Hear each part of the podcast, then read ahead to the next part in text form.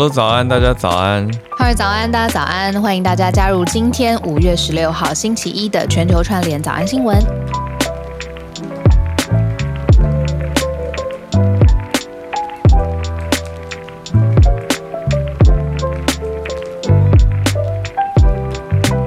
礼拜一，大家早早早。早安呢、今天天气灰灰的，蒙蒙灰蒙蒙。嗯，嗯，有一点，然后又看着我们社群的题目，社群的题目是别人在辛苦，对，就觉得我们好像没有没有资格一直在说什么好早好早好早了这样。对啊，我们看到的是 TikTok，呃、嗯。T i k t o k 竟然我觉得蛮蛮惊讶的是说，把九九六这个是好几个月前我们在早安新闻选过的题目，这样子的工作文化带到了美国来，那标题很耸动啊，一个礼、嗯一个礼拜开会开八十五个小时，其实你知道之前我就有看到，就是因为这种大的科技公司或者是串。创新速度很快的科技公司，大家都很好奇里面的工作啊、团队啊、它的文化是什么。我之前就有看过一篇，是里面已经辞职的人，他就说他真的是逃出来，因为呢，TikTok 它的怎么说，它的呃增长速度很快，然后里面很多人，他那个时候是说公司有一种呃。不是像戏骨倡导的那种透明的文化，反而是呢，希望在每个团队当中制造竞争，因为呢，他要快速的成长，那所以听起来比较 Netflix 的的文化，哦，对，有一点竞争。然后他的那个，他是说他。页面上面永远会开一个就是 LinkedIn 的分页，因为呢，他通常就是他的同事哦发讯息给他，他到 LinkedIn 上面去找这个同事到底是哪一个呃这个 TikTok 的团队发来的，因为他说他们里面的那个内部。沟通实在是不透明到，就是他，你看他需要常常就是发那个看 LinkedIn，他才知道他的同事是到底是哪一个地区，然后哪一个团队，然后负责什么项目的人。这个超酷的。我的回应竟然是觉得很酷。我有认识在 TikTok 工作的朋友，呃，他自从去了 TikTok 工作以后，就有一种消失的感觉。但是，但是当然还是有周末假日啦，休闲的时候。但我就觉得，哎、这个朋友去了 TikTok 之后，他周末假日好像玩的更疯。就是我觉得那是一种工作，真的真的非常辛苦。但当然，我觉得这个这个回到个人层面，就是大家自己选的嘛。对，可是如果拉到社会层面，我们大家来看，就会觉得哇，TikTok 这个工作时间真的好长哦，而且压力也很大。嗯，哦，所以还是补充一下九九六，就是有新的听友可能想说那什么东西，就是朝朝九晚晚九，而且一个礼拜工作六天，就叫做九九六，就是工作时间很长的意思啦。哦，然后我又想起来，我那个那篇文章有说，就是因为他在各个地方都有工作的人，所以他们有的时候超过九九六是。他们要配合大老板的时间开会，然后所以就会跨时区，然后很怪的时间开会。然后公司内部就是说，你就提倡一个文化，就是说你在你的行事历上面真的是 block 起来。你记不记得你跟我分享过，就是现在这一时代，他们会在他们的行事历上面哦写“ 休息勿扰”，类似这种东西，这就是他们要休息的时间。然后结果这篇文章就是说，大老板哪会 care 去？管说这个是谁的哪一个什么那么 junior 的人，然后再给我 block 什么休息的时间，他还是要开会。对，对，我觉得这个是世代差距啦。那再加上如果国际文化的差距，比如说 TikTok，它最早是中国公司嘛，那把九九六这样子的文化带到了美国来，加上时差，所以那美国的 TikTok 员工他的时间跟他身边的朋友工作时差跟文化就会落差很大，所以这些都是很大的冲击。那刚好我看到这几天可以有所呼应的，大概就是 Elon Musk。Elon Musk 他就公开直接说，他觉得哎、诶中国员工很棒啊，可以工作到半夜三点。可是美国人不 don't wanna work，就是美国这尤其这几几个月来，或者说疫情以来，其实出现了一些些的 anti work 的风潮吧。不想工作了。对嗯对，就是有一些人会觉得因为前一阵子是政府补助很多嘛，所以那个时候很多人就也一方面是疫情的关系，所以就在家，那宁愿把那个钱拿去投资啊，等等等，所以就刚好可以跟可以跟我们现在讲的这个 TikTok 九九六文化产生对比啊。不过我我想把题目拉到另外一个社群方面的，你说就是 Snapchat 最近的滤镜又翻红了。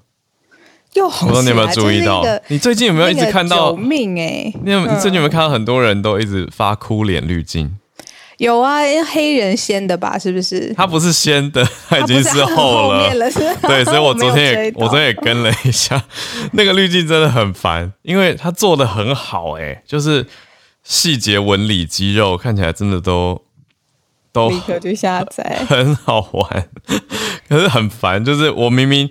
我我已经想好，我要录之前我就想好说我要我要我要故意录一直笑着的声音讲话，可是视觉真的会引导哎，就是嗯我我明明是笑着在讲话，可是我自己录完重看的时候，还有发到现实动态，就是大家看着我那个哭脸哭脸都会觉得好像是哽咽，然后然后我平常讲话讲正常的说话，配上那个脸看起来就是我在哽咽，而且戴着口罩也可以用这个滤镜。哦，好酷哦，好酷，好酷，好好好，这是一个心理实验嘛？就是你的那个 呃表情会影响到你听到的东西。对，为什么我觉得哪里读过这个东西？一定有。你刚刚不是说就是美国人现在不想工作嘛？然后。最后讲这一句，就是呃，一部分就是因为疫情之后嘛，有人不想工作，然后一部分人就是就是投入那个身心灵跟心理的各种研究，因为这个时代实在是太太多新奇的，或者是让人觉得哎，好像暂时无法解释的事情。嗯嗯嗯，anti work 算是不是说所有啦，就是有一些，而且这个在 Reddit 就美国乡民的讨论区里面有一个版就叫做 anti work。那 Anti Work 这个版呢，可以说是在这几年的关注度还有讨讨论热门程度上升了很多，所以也是一个趋势的代表。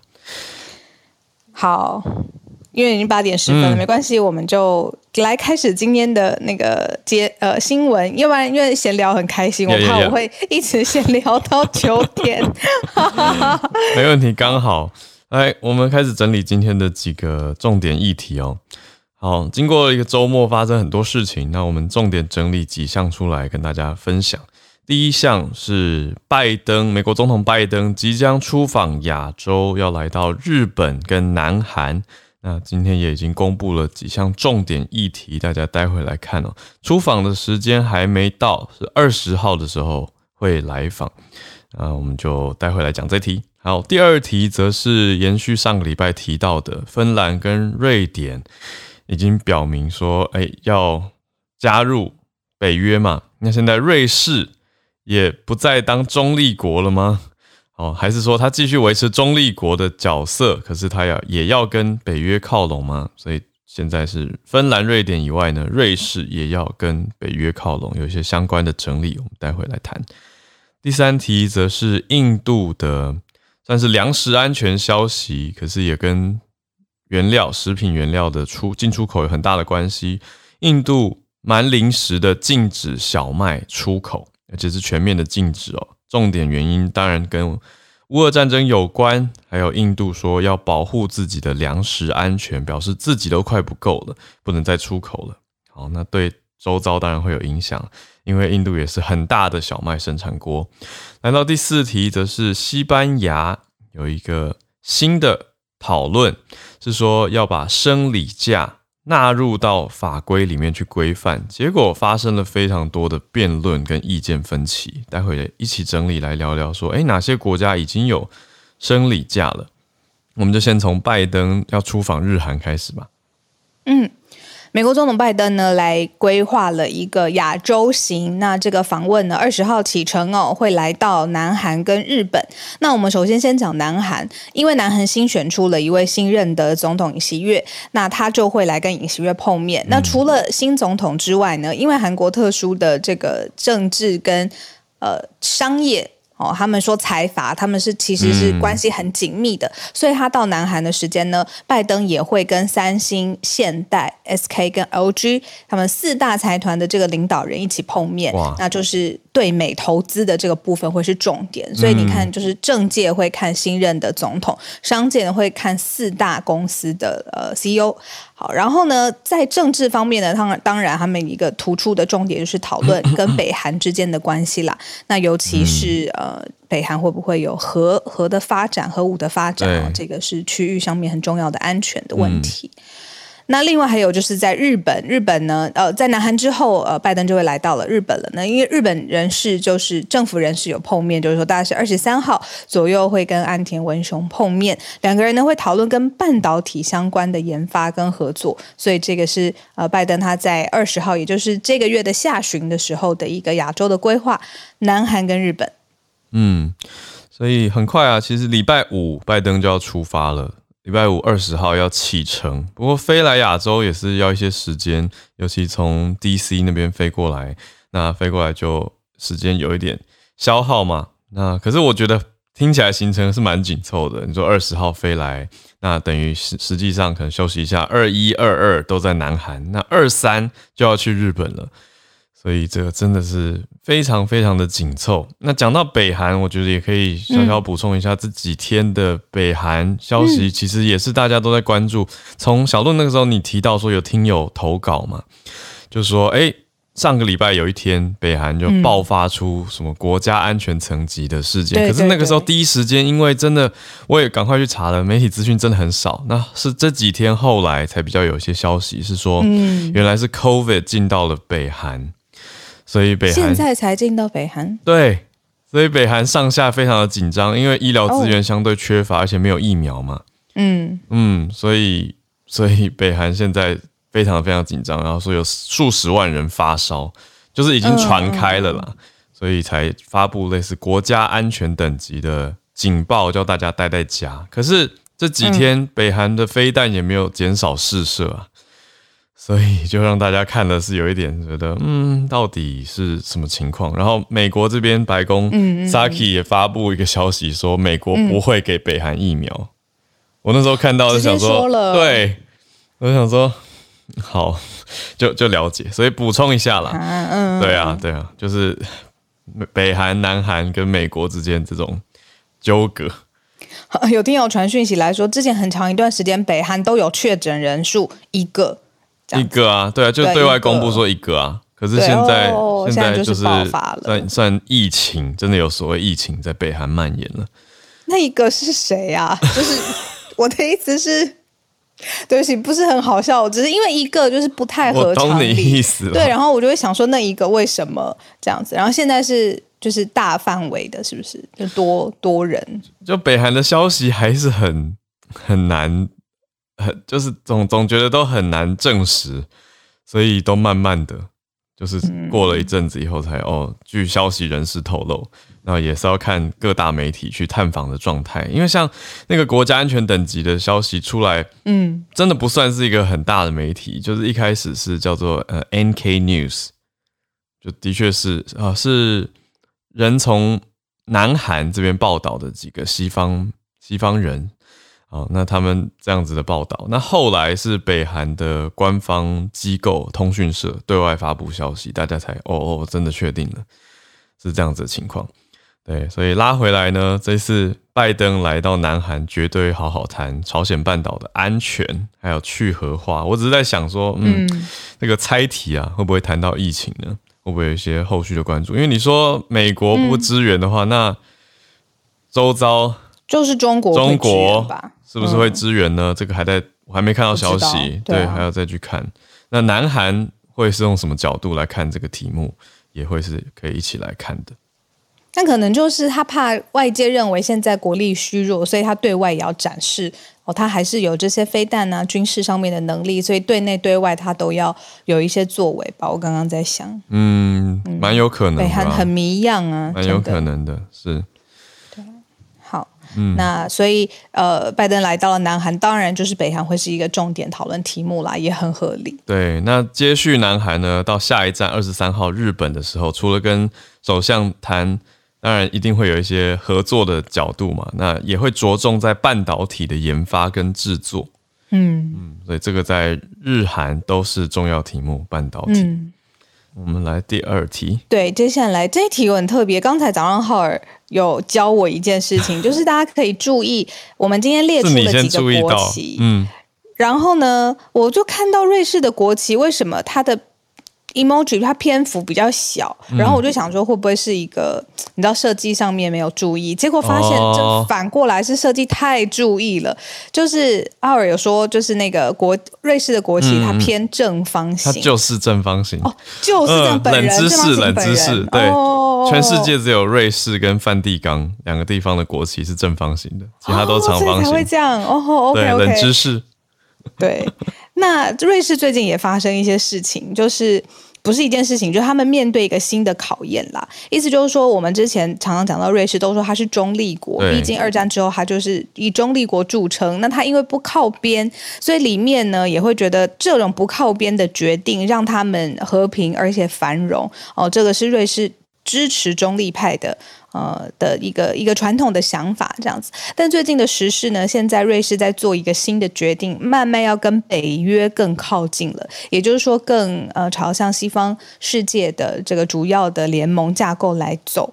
呃，那过去他们曾经也讨论过正式加入北约的想法，然后呃，但是现在联合着就是芬兰还有瑞典啊，现在也到慢慢靠近北约的时候，瑞士现在也表示要跟进。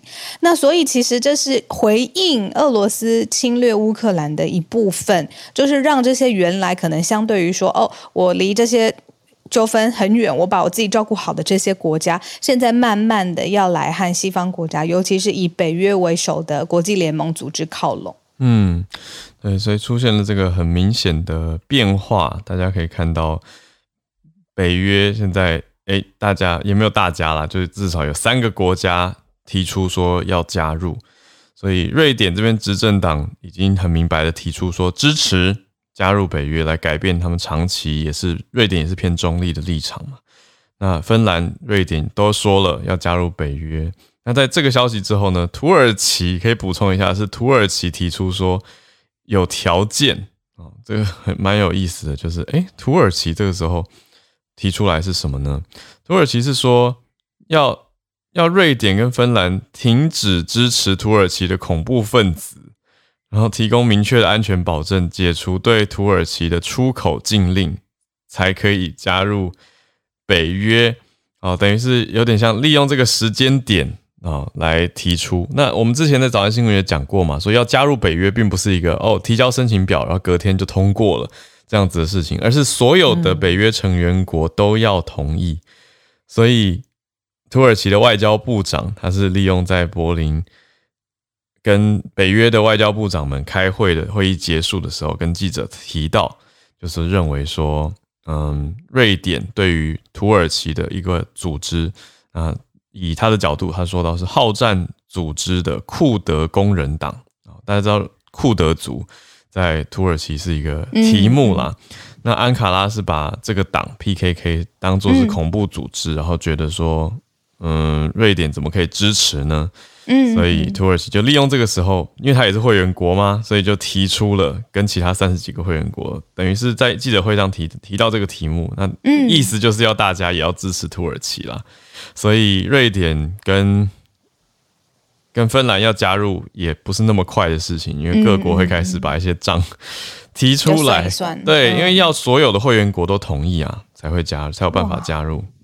姿势体大，嗯，你看他从考虑，然后到现在媒体已经有这个消息，然后到最后真的要让各个成员国表态的时候，嗯，对啊，感觉起来会很漫长。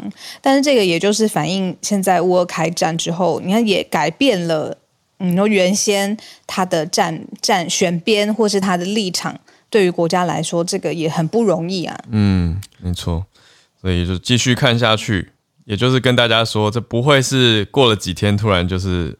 哎，可是现在国际的事情真的好难讲哦。我刚本来想说不会就这样加入了，可是会不会过了几天就瞬间北约破例同意，然后同意自由加入，会不会开放？不知道哎。To make a point，搞不好。对啊，所以 you never know，就觉得现在国际的变化真的是很大。好，但总之还是继续关注这个题目。目前是还没有顺利加入，但是提出了要加入。嗯，那我觉得可以延续到第三题，今天我们跟大家一起准备的，因为呃，乌俄战争线下持续。还在发生当中。那这两个地方其实都是主要的小麦的出口的国家。我们之前有说到五月份很重要，因为小麦出口会不会影响到国际粮食呢？其实是有的。现在在国际市场上面，小麦就是出现了供应短缺，然后价格上涨的问题。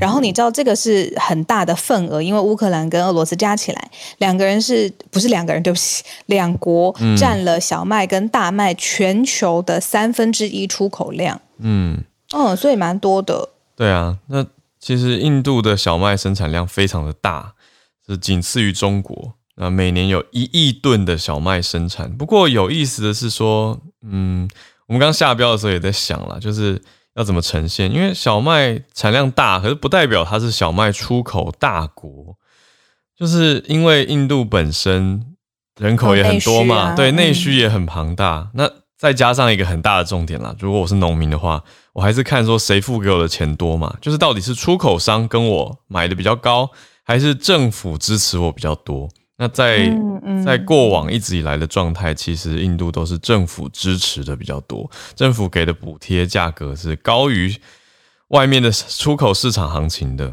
所以大多都是会进到内需市场。可是这一阵子啊，因为很多的因素啦，包括战争有破坏了农业市场的稳定嘛，所以很多买家也会想要买印度的小麦，那当然就会加价咯，所以就会出现说，从战争开始，印度的小麦出口就已经开始跟很多地方签了一些协议，包括跟埃及还有土耳其，所以印度的小麦从战争以来二月底以来是有开始要出到埃及跟土耳其的，可是呢，又面临到极端气候影响，所以印度小麦本身的产量。也有所有所变动了，所以减少了收成，今年就减少了百分之六。所以说，印度的国内有可能小麦不够供应，小麦也是一个主要的食物啊。对，所以印度现在的决定就是禁止出口啊，蛮临时的，是上周五的时间，而且是晚上哦，宣布禁止小麦的出口，嗯，来保护他们的粮食安全。对呀，那这个除了就是你知道，嗯，就除了你做期货之外，其实小麦对于我们日常生活当中的影响也是很直接的啦。嗯，对呀，你完全讲到哎，因为我身边一些期货的朋友，还有呃投资，你说这种能源，哎，不是说能源，这个是食物、食品、食品物料供应等等的，他们就说这个冲击会蛮大的影响。对呀，还有全球小麦的价格现在也是往上涨的状态。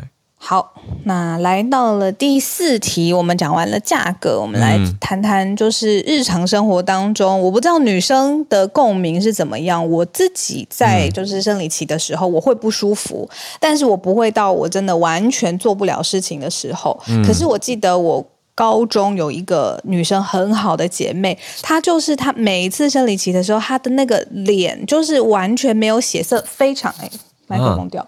非常的苍白，然后他一整天他都没有办法坐直他的身体，因为他真的很痛，所以他要有一点就是他那样子弯着曲着，他会比较舒服这样子。嗯，然后他只要呃能够趴着或者是睡觉的时间，他就会赶快就是比如下课的时候就赶快吃止痛药，然后睡觉。这样他真的那个。真的，我印象很深刻，她就是发血淋淋，因为她是我好姐妹嘛，所以我每个月都看过她经过这样子一次。嗯，那这样子的这个到底在职场上面，如果真的有人是这样子的工作状态，要不要真的就给她假呢？哦，现在各国有不同的讨论。嗯。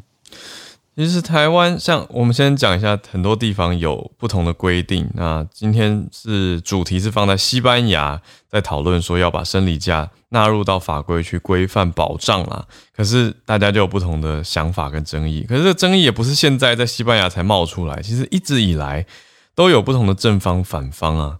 那正方通常就是说。这这样子会比较立足点平等，因为男女的先天生理差异嘛。反方就是说，生理假这样反而让女生变成弱势，而且有另外一种新的不平等被创造了出来。可是小鹿刚讲的那个是最最最明白摆在眼前，就是那生理的疼痛不是靠什么意志力或者其他方式可以去克制的。我这边看到英国有一个叫做 YouGov 的单位，他们做过一个问卷，虽然样本不算很多啦，网络上有一千名女性受访，里面有九百分之九十一，就是九百一十位有经痛的经验呢。嗯嗯，哇，蛮多的，很高哎。那另外百分之五十七是经痛严重影响的工作，那另外三成七，就将近四成是说不影响了。那大家的应对方法里面，那个五成七受到影响的人里面呢？有算下来百分之二十七是会请生理假，那剩下百分之三十一是用其他理由请假。所以在几年前做的这个调查里面，大多数人就算他是生理不舒服，他可能不一定会讲出来，他会用其他的原因来请假，可能就是说哦就不舒服病假啊，或者是就说是甚至事假有没有可能？当然有可能，所以就是不揭露自己真实的原因。那现在西班牙，嗯。嗯，我刚刚是在想说，可能会有两个不同的角度吧。第一个想分享的角度就是说，是不是呃，大家在讨论的事情是，当我以生理痛这个角度，我没有办法完成呃工作上面的。呃，要求我真的是没有办法，因为我痛到这样子的时候，是不是可以自己也没有那个羞愧感？就是我自己不要很好像很躲藏，或者是觉得说啊，这个就代表我我真的很弱，我我撑不过去了，我忍耐不过去，意志力不好，这个可能观念上。女生女生原来会有这些剧场哦，会会有哎，会啊。你知道，因为我的工作团队女孩子多，然后我自己是完全不能不能懂生理假嘛，所以他们只要有一点点不舒服，我都是叫他们赶快 休息。对，全。部都 OK，你是好老板都 OK，因为不舒服，我还要他工作，我到底在干嘛？对，就觉得像之之前，如果哎，而且我们就不是是那种体力占工作大部分，比如说你的运动员好了，或者是你真的是大幅度工作，就是 肢体动作的工作内容。那如果他真的就是没有办法来，他心里的那个心态，希望可以回归正常。嗯，另外，你记不记得我们之前我忘记是哪一个国家了？他想要看到，就是你真的要请假，是不是？那那个请假那一方他就说。哦，就合价的那一方就说好，那你让我看你的证明啊，你给我看你的什么棉条，就是很可怕的这个要求。对于资方来说，另外一个角度就是天哪，那这个薪资要给他吗？正常还是一半？那呃，这个是正常的价的话，是准准入在一般的病假里头吗？这又不是生病，所以他可能那个拿捏上面，你知道很极端，很极端，就会到说哦，你给我看你的这个证明，我就觉得很很可怕，很害怕。我要是有要证明。这个我根本不想走这一招，对吧？我还跟他给他看什么血淋淋的什么吗？对啊，这样。有我记得那个题目就很恐怖，所以我们先讲一下台湾目前的性别平等工作法里面的权益，等下再讲到西班牙好了。现在是有三，是目前的规定是有三十天的病假，还有三天生理假，那每个月可以请一天这样子的状态，所以全年请假天数。没有超过三天的话，也不会并入病假计算。意思就是有给大概一年给个三天的生理假了，然后每个月可以请一天。可是如果你超过的话，就会并入到病假计算，等于就有一个弹性的中间区间。这是台湾目前的规定，而且有规定说是不可以要求附上。什么看诊或者是其他的证明的，然后如果雇主拒绝准假或者是准假还扣薪水的话呢，都是会被罚钱的，这些都违反性别平等工作法。那以法律保障来说，其实有保障的地方不多诶，有保障的地方反而是亚洲这边比较明显有保障，那其他地方则是没有很明显。然后几年前意大利有在抗争这个题目。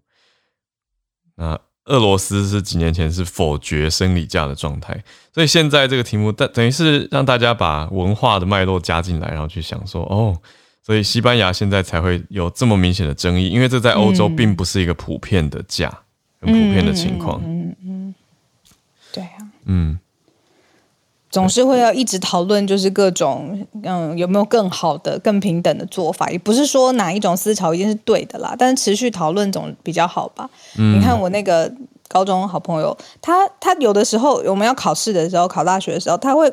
为了这件事情很沮丧，因为他那一天等于就是没有了，嗯嗯，他就是痛，他根本没办法念书啊。然后旁边人都飞也是在那边赶进哇，我印象压力够大，很深，对对。也跟大家补充一下，目前全球只有韩国跟印尼等等少数的国家有提供女性生理假。好，那少数国家当然也包括台湾，刚才跟大家讲的。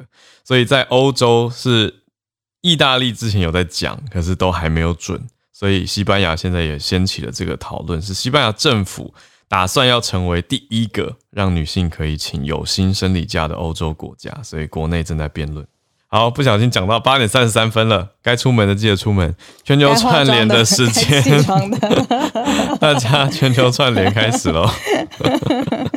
欢迎举手分享你所关注的题目，来跟我们分享你看到的东西。来，先邀请叶老师上来。叶老师早安。早，还有早，小鹿早，早听得到我吗？因为我换了新手机，很清楚。好，呃，今天要跟大家讲的是那个，那个就是最近有研究，就是他们发现说可以用月球的泥土成功的种植植物。哦，哇，对，那在地球种。对，在地球种，其实是在地球种，因为没办法在月球，目前没办法在月球种，因为月球没有空气嘛。我以为他们盖了一个温室，想太多哦，还没有那么厉害。他们就是说，当然这个这目前只是一个，我们可以说是这个叫什么 pilot study 啊，因为他们就是他们是收集了过去美国的三次的登月任务，嗯。然后那三次的登月任务呢，那个收集到了大概十二克的泥土哦，所以那个十二克的泥土，因为它的量非常的少，对啊，然后做实验又要分组，嗯，所以他们是把它就是分成零点九克，零就是每每一个植物只分到零点九克，嗯，然后种了这个。就是最受欢迎的模式植物，所谓的阿拉伯界，或者说在那个中国好像是叫做拟南界吧。嗯，因为那会选那个，当然一个是它是受欢迎的模式植物，那再来是说它的呃个体非常的小，所以可以在零点九克的泥土那个里面长出来。哦，是什么是模式植物？呃，模式植物就是我们就是怎么讲，就是我们在做。做实验的时候会认为会把这个植物当做说它可以代表全部的植物。哦，对，就像说我们那个像比方说果蝇也是一种模式动物。嗯，对，这是一个 model 就是。对对对，就是它中文是就是叫不英文是叫做所谓的 model，就是 model plant 或者是 model animal。嗯，对，那。像那个，如果做狗的话，哈，之前曾经被炒得很凶的那个狗的话呢，其实是用那个那个所谓的那个 B 狗，就是那个小猎犬。嗯嗯，嘿，标那个标准的模式狗的话是小猎犬。嗯，那我们再回到植物上面，就是他们种下去以后呢，那这些这个阿拉伯界都在正常的时间下面发芽。他们原本担心它不会发芽，结果它在正常的时间发了芽。嗯，但是呢，那个等到养久一点，大概种到第六天的时候，他们发现用月球泥土种的阿拉伯芥长得比较慢。嗯，然后因为虽然说阿拉伯芥很小。但是零点九克要种还是不太容易，嗯，就是没办法把它种到大啦，因为事实上阿拉伯界一般来说要把它养到那个开花结果的话，嗯，大概也需要我们一般来说就是那种所谓的三寸盆。如果呃如果哈维跟小鹿不太清楚三寸盆多大的话，就是那种花式哈花式里面那种什么呃四盆一百的那种植物啊，嗯。对它的那个花盆就大概是三寸盆的大小，嗯嗯，对，那就说所以那个零点九克的泥土还是不够多，所以他们种了一段时间以后呢，就把那些植物那个从土里面那个取出，然后发现说呢，在月球的泥土里面种的植物呢，它的根比较短。嗯，对。然后分析他们的基因体呢，发现这些植物有出现一些压力反应啊，就是感觉上月球的泥土似乎不是很适合他们种，那这是不是很适合他们生长？嗯，所以虽然可以长，但是长得不是很好。那当然，这个后续就是说，他们希望能够那个进一步的去分析，到底是怎么样的生存压力。然后，如果能够发现的话，如果能够发现到底是怎么样的生存压力的话呢，也可以看看要怎么样缓解这些压力。嗯，那当然，我自己做了一下那个。网络的搜寻哦，发现月球的泥土的化学成分跟地球的泥土其实还是不太一样。嗯，对，就是地球的泥土的话，感觉上就是那个氧化系的成分比较高。嗯，然后月球的泥土缺了钾跟磷。嗯，不知道是不是这些原因造成的。嗯嗯嗯，那个那。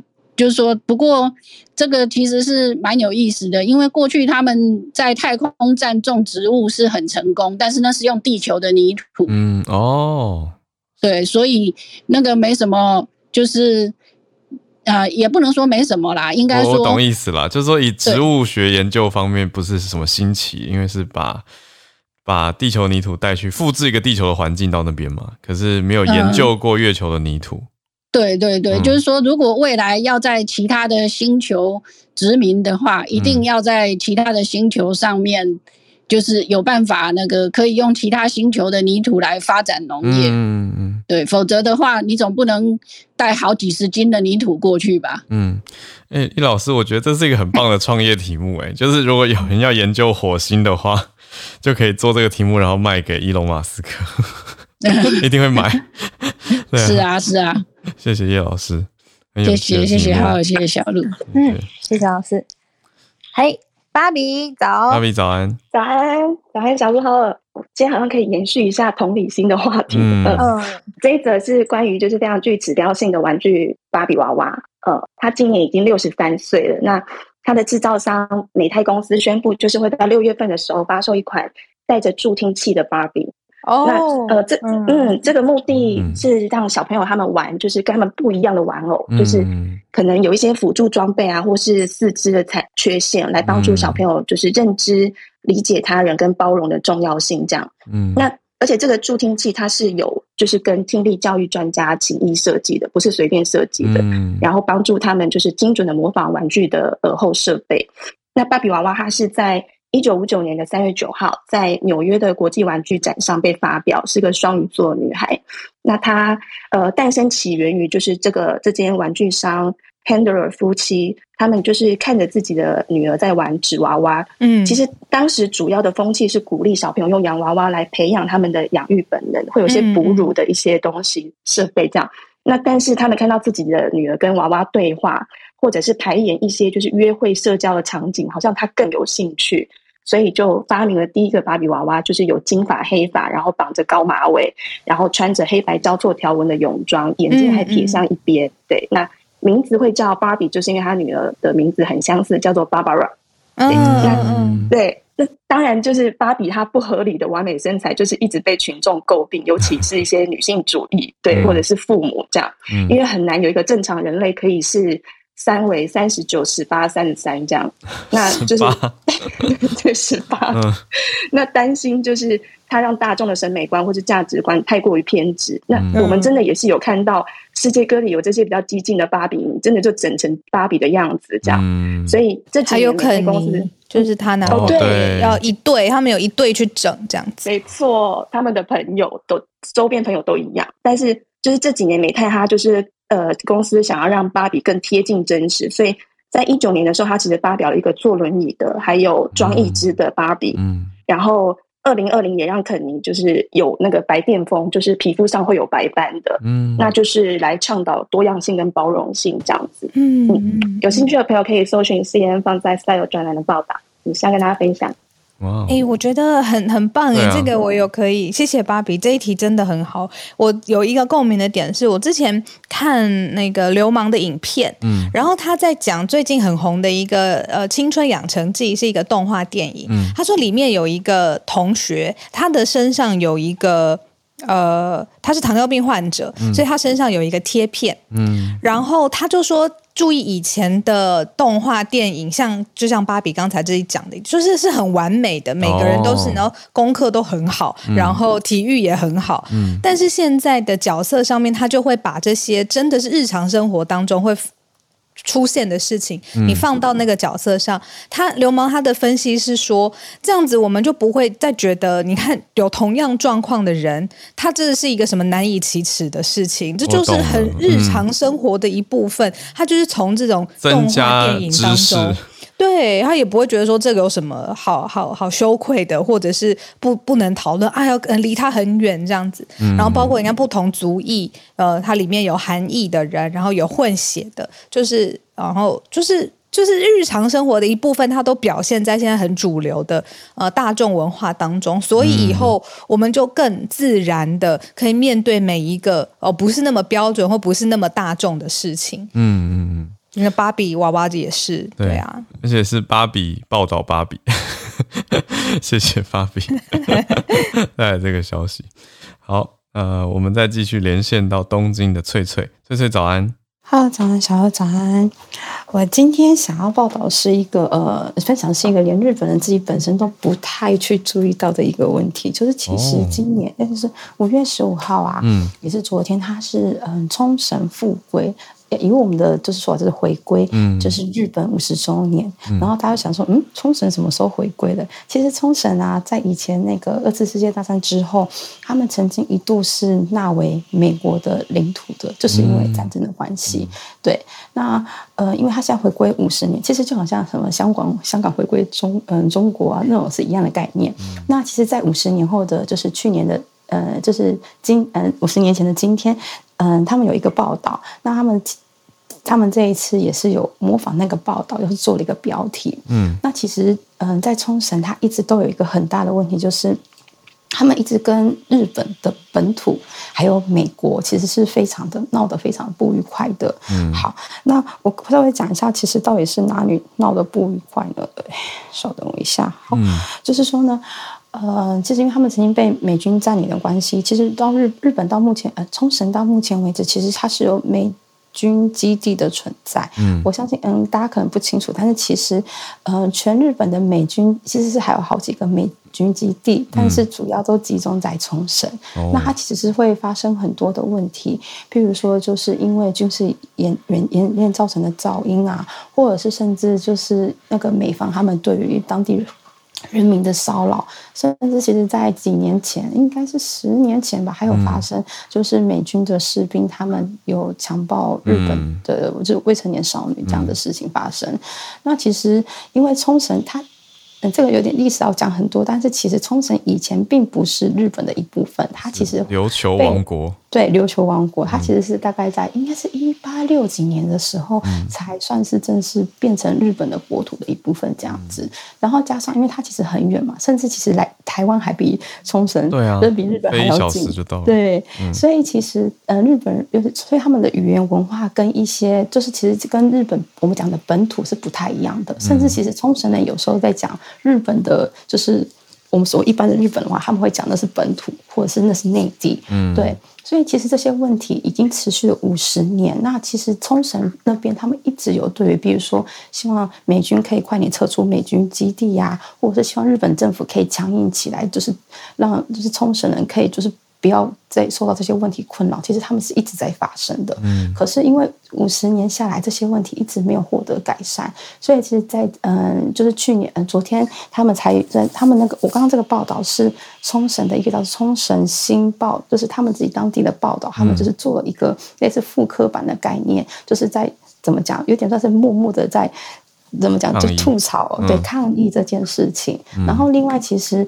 嗯，昨天在东京这边，他们也有就是针对这个什么讲复归五十年，他们有做一个典礼。那其实日本的历代首相也有出席，包括美国，就是日本的美国在就是驻日的美国大使馆的大使也有怎么讲，他有出席。然后他也说，就是希望美国跟日本的关系可以更加的深厚。可是这句话其实对于冲绳人来讲是非常的讽刺的，因为他们真的受这个问题干扰的非常的久。嗯，以上就是我的分享，谢谢。谢谢翠翠。对啊，在美国文化在冲绳的确是一个很特别的题目。那美军基地到现在还在，是我之前去旅游的时候可以说是最惊讶的事情。到现在哦，对，到现在还在。嗯，对，所以我那为什么啊？就是有人在里面吗？有有有有军人，有还有飞机，有军人。对啊，对。那甚至冲冲绳那边还有一个商场区域叫美国村啊。就盖一个摩天轮的样貌，那那是它的原来缘由是二战之后，就崔翠刚讲到的时间，那个时候就美国统治嘛，那后来才归还给日本。可是归还给日本之后，还是留有美军驻扎的基地。那这些美军基地本来就是留在海边等等，那后来是因为附近的美军设施跟居民还是蛮多的，所以就保留了一些美国风情，就变成美国村那个地方叫美滨。所以还是有蛮多的奇特的情节跟状态，所以才会发生。从所以讲到那个十年前的不幸的事情，就是还是有一些美军在重生。好，那谢谢翠翠，我们再连线到加州的 Charlotte，Charlotte 早安，Hello，Hello，小鹿早安，哈尔早安，早。刚刚最最分享的，我讲一句，就是刚刚在讲这个冲绳，就是在日日本的岛上有美国的文化，也让我想到在夏威夷，其实就是在美国的岛上有日本的文化，就是那边非常多日本人。嗯，那美日安保跟我觉得从二战之后，美国跟日本就有一点点结下不解之缘呀，这是我的一点感觉。好，那我想跟大家分享的是啊，先前有网友丢一个就是。五月十三号就是星期五，就是美国时间星期五。那那天没有早安新闻，然后他丢了一个就是啊最新的这个啊跟法律相关的啊新法条，跟所有的 big tech 就是大科技公司有关的。那这个是一个啊德州的新的法律哦，嗯，也不能算新啦，就是说他之前的法律。那他这个法律呢，其实在呃，他是他是等于说要让所有的 Texas，就是说德州的。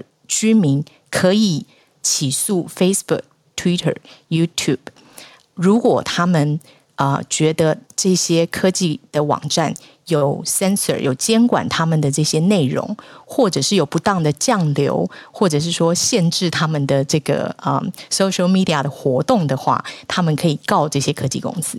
嗯。那这个 HB twenty 的法律呢，就是呃，先前在这个呃联邦的地区法院其实是被 block 掉，就说哦，德州不可以执行这个法律。可是到第二层，在这个第五巡回上诉法院，这个就是五月十三号最新的，其实他们是十一号，十一号啊，就是做出这个 decision 哦，就说哦，呃，其实。等于说下级法院的被推翻，所以代表说德州法律可以让居民自由的告这些大的科技公司，如果他们觉得他们使用这个啊社交平台，他们的言论自由跟这个受限制的话，如果你你你删掉我的内容，如果你降流，如果你做什么，那这个又会牵扯到这个啊，川普总统对先前一直说要这个就是呃修改掉这个有一个叫做 Section Two。Thirty 就是二三零条款，这个是一个联邦的法律哦，通信相关的条款。那它其实主要给科技公司一个保护伞：一，这个这些公司呢，原则上无需不不必要为啊平台上任何的第三方信息，也就是说，嗯，我就是架这个平台，那你们谁使用者写的信息，我原则上是不负责的。嗯，那二，科技公司呢，可以为他们善意删除平台的内容。的行为负责，不用为这个行为负责。也就是说，他如果比如说他要净化网络的环境啊，然后除去这些所谓 hatred 啊，然后色情啊，保护儿童啊，这个东西他们是可以做的。那当初呢，呃，这个因为是通信相关的法规，它其实是呃要保护说这些啊，当尤其在科技当那个时候起步的时候，这个好像是从一九九六年开始，在科技起步的时候，他要保护这些，有点像保护那个制药公司 pharmaceutical 他们。在研发阶段不被诉嘛，嗯，就是因为不然没有科技公司要投入这个，那所以他那个时候给他们这个保护伞，就是说原则上你不会被告。那那个时候川普总统就已经很就是跟 Twitter 杠上的时候，他就觉得说哦，我要来修改这个条款，因为这些科技巨头就是完全都不受控制，他们想删谁就可以删谁。那这个东西就会衍生到这个已经吵，就是当然那个时候他就下台了。可是德州大家也知道，相对就是共和党的这个势力是比较强的哦。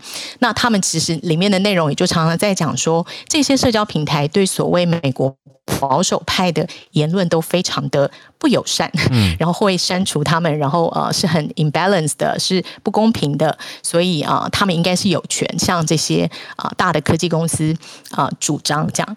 那这个东西呢，呃，为什么会就是这个其实是一个 CNN 的报道？那这个东西为什么会引起大家的注意？是因为那个 堕胎法案在。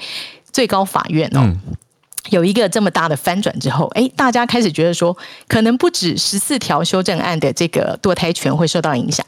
关于第一修正案的这个言论自由，还有这个所谓这些资讯平台的法律，也可能这个，因为现在已经是联邦的。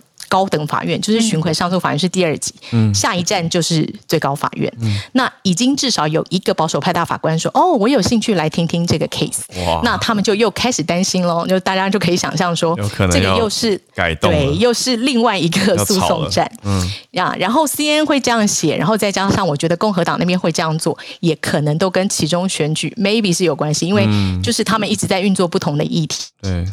呀，那这个我觉得大家可以继续观察呀，这就先跟大家分享。哦哦，好重要哦！谢谢 Charlotte 讲的很清晰，就是现在虽然 Roe Roe v Wade 这个题目还是在非常非常激烈的激辩当中，还有抗议声抗议，但同时也有新的议题在操作酝酿中，大家就继续看，而且是影响到大家的，影响到这些科技公司、平台跟用户的。好，我我补充一小点，最大的就是我们现在需要等候看科技公司怎么回应跟反应，因为如果照这个照这个法律，呃，许多 legal expert 在分析的就是他们需要改变他们的演算法，那这个东西就要看科技公司的回应，那我们就慢新闻来观察。真的，谢谢 Charlotte。其实川普账号被禁的时候，那个时候。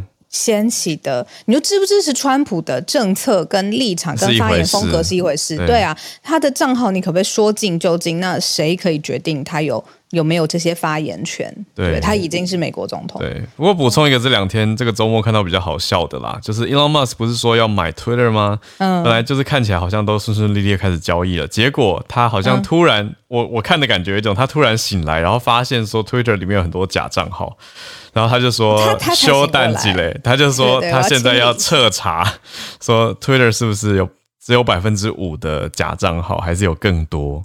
那就先暂缓收购，哎，所以我就觉得很有意思，因为他 他之前不是也说他要把账号还给川普嘛？虽然川普不一定会领情啊。所以这个我可以补充一小点吗？这个我们周末有讨论，就是他在推他在 Twitter 上面发了一个信说，哦，我要把这个 transaction on hold，那就大家纷纷跳出来说，哦，这样就可以吗？依据契约你是不行的，因为你可能会需要赔十十亿的美金什么，那你可能不能就 walk away。那其实呃，我我那天有在另外一个房间分析，对，那是分手费，但是可他的意思说你不能付分手费就拍拍屁股走人。那我我我们个人的我个人的分析，我自己觉得，呃，是一个，就是从他的这个这个，我我觉得是跟那个他买 Twitter 是在股价偏高的时候，然后现在 Tesla 大跌，然后他们的就是现在其实股灾，所以啊，整个价值都都跌这样。然后我我自己觉得这是他 bargain 的一个方法，因为实际上 legally 他是没有办法 walk away 的。那最有可能就是，然后 Twitter 也没有其他买家，所以他们最有可能就是 negotiate a new price 降价。所以我觉得是杀价的方法，这样。嗯，哇哦，这个角度很专业的角度，谢谢 Charlotte。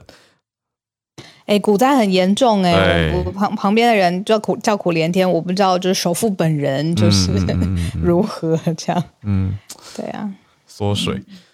好，那我们再来来到助战专家林世比孔医师的时间，医师今天看带来什么样的关注跟题目？医师早安。那个，我我说一下，刚刚你们有提到的那个朝鲜，嗯，是是一个非常神秘的国度哦。对，就是这两年多来都说，呃，几乎就是完全封锁边境嘛，哦，那可是他们就是从报了第一例之后，然后后来就忽然报了什么，从四月底到现在已经十八万例发烧病患，嗯，那星期六最新的数字，五月十四号是说多了五十万例，对啊，然后之前是说六例死亡，星期六变成二十一例死亡，嗯，那可是有一个值得注意的是，他们的新闻稿里面用的词是发烧，对。就是他们说发烧的人有那么多，然后不明原因发烧，所以其实世界上是怀疑他们其实是没有很好的侦测新冠的检验能力的。哦，可能没有快筛跟 PCR，对，可能是没有的。嗯，那他们有好像有一个数字说，这两年多来，他们总共也才做了六万个 PCR。嗯。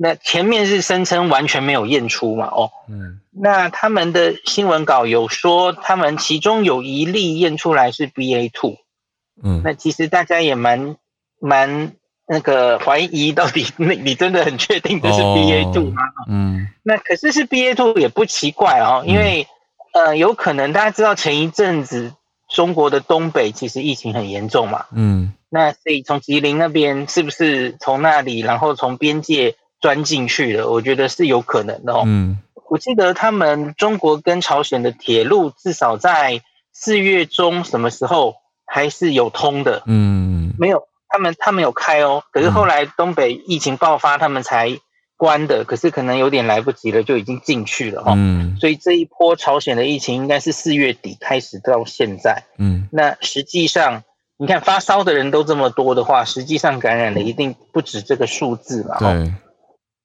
好，那另外我们回头来讲那个台湾自己的疫情哈，嗯，台湾自己的疫情这最近就是越来越创新高哈。那跟上礼拜相比，我们的那个确诊有再多一一点嘛？哦，要提升到六万以上。那这是因为我们的 PCR 每天检验的量能又往上提升了一个等级。呃，最近的四天大概都是九万到十万之间，那所以然后那个 PCR 的阳性率大概是七成上下，所以你这样乘起来，你看九万乘以七成就是六万三左右嘛，哦，嗯，那过去的四天大概数字都是卡在这里，就是九万到十万，PCR 阳性率七成，对，所以就大概就是六万上下这样子，哦，那可是，一样啊，我觉得量能好像。就是到了一个瓶颈这样子哦，那所以这个实际上现在你虽然看好像在六万缓缓的下降上升，可是我觉得其实它就是卡在卡在上面到了一个高原期啊哈。那医院我觉得至少在双北很可能已经到了高峰了哈。那这几天真的是那个医院只看急诊或是那些门急门诊的话，真的是。到非常非常多病人哈，嗯，然后我我觉得比较安慰的一件事情，是因为上礼拜六啊，上礼拜六我在脸书做了一个调查，我问大家说，大家不知道现在买不买得到快筛了哦，嗯，哎，结果还不错，就是他知道，呃，北北基桃不是有那个四大超商，还有一些通路，对啊，推出一人限购一支的那种，然后一百八的，嗯。那种应该是非常好买，就是大家一路的回报，自费的，蛮好买。对对对，嗯。然后那那个叫什么？呃，实名制的免费的，原本是三个礼拜了嘛，哦，原本前面排的很厉害，不是可是现在应该是，嗯，不是，那不是免费，不是免费，讲错了，对不起，对不起。对那是一一百吧，一百，嗯，对，可以买五支，一套五支啊。那那个也。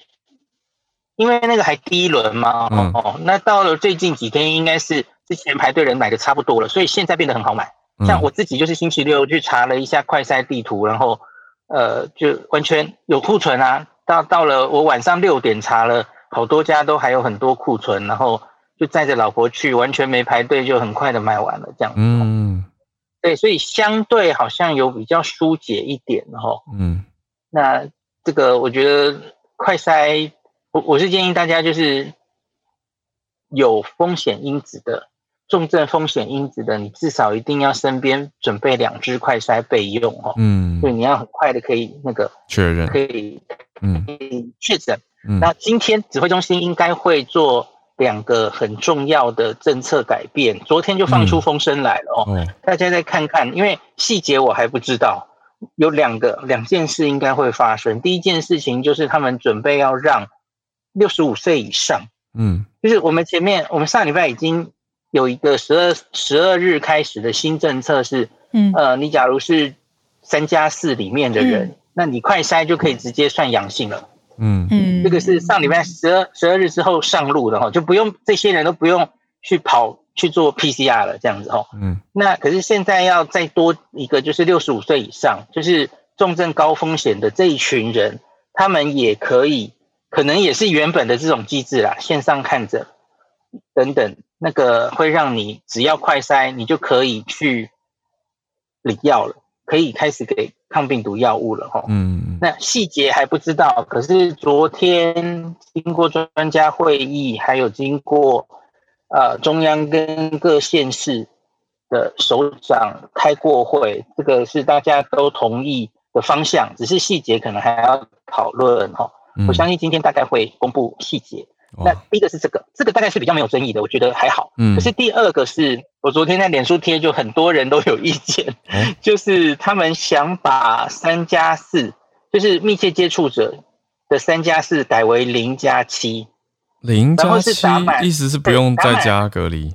对对，请注意是打满三剂疫苗的人零加七。OK，那这个是学应该说学美国吧？嗯，美国 CDC 的建议。美国这也没有强制性哦，嗯，就是你假如有接触密切接触者，主要是家人了哦，嗯，你打满三剂疫苗的话，嗯，那他就说你不用隔离，你只要记得这个五天后，至少五天后做个快筛，看看你有没有被感染就好，嗯，就美国是非常佛系的，嗯嗯嗯，也也也没怎么在管了哈，嗯，那可是假如你没有打满疫苗，他就理论上还是。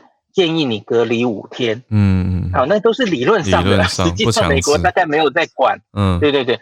那可是我们现在就好像有点想模拟，就也是这样哈，就是分有打疫苗跟没打疫苗的人。可是这会有点，我觉得有些人不行，嗯，对，没错，因为现在其实连三加四，大家可能都会有一点意见了哈，对，那何况是说到零加七这样子哦，嗯，那而且而且就比方说新加坡。新加坡的话，它其实是它在这一方面是没有分有打疫苗没打疫苗的，嗯，因为大家知道接触者会不会受到感染，哦，嗯，我们都知道现有的疫苗其实对于呃你会不会被传染防护效果有限，对不对？大家都知道嘛，那所以新加坡打疫苗有差别的是确诊者，确诊者假如你有打疫苗，你可以七天。最慢七天解除隔离，可是没有没有打疫苗的话，你病毒量可能会比较久。那他就说十四天，最多你要隔到十四天。这里有差别，这是有学理可以说明的哦。那可是，在在假如只是接触到别人的这里，可是你有没有打疫苗，其实可能没有太大的防嗯防卫哦，所以这个可能会被批评。那就看看他们今天怎么怎么。自圆其说，定出一个政策哈。那像新加坡是说不用隔离，呃，对不起，我我讲太快了。密接者，新加坡是这样的：你收到密接的第一时间那个简讯，你就做一次快筛，嗯，然后理论上你要隔离五天，可是他没有硬性规定你一定不能出门。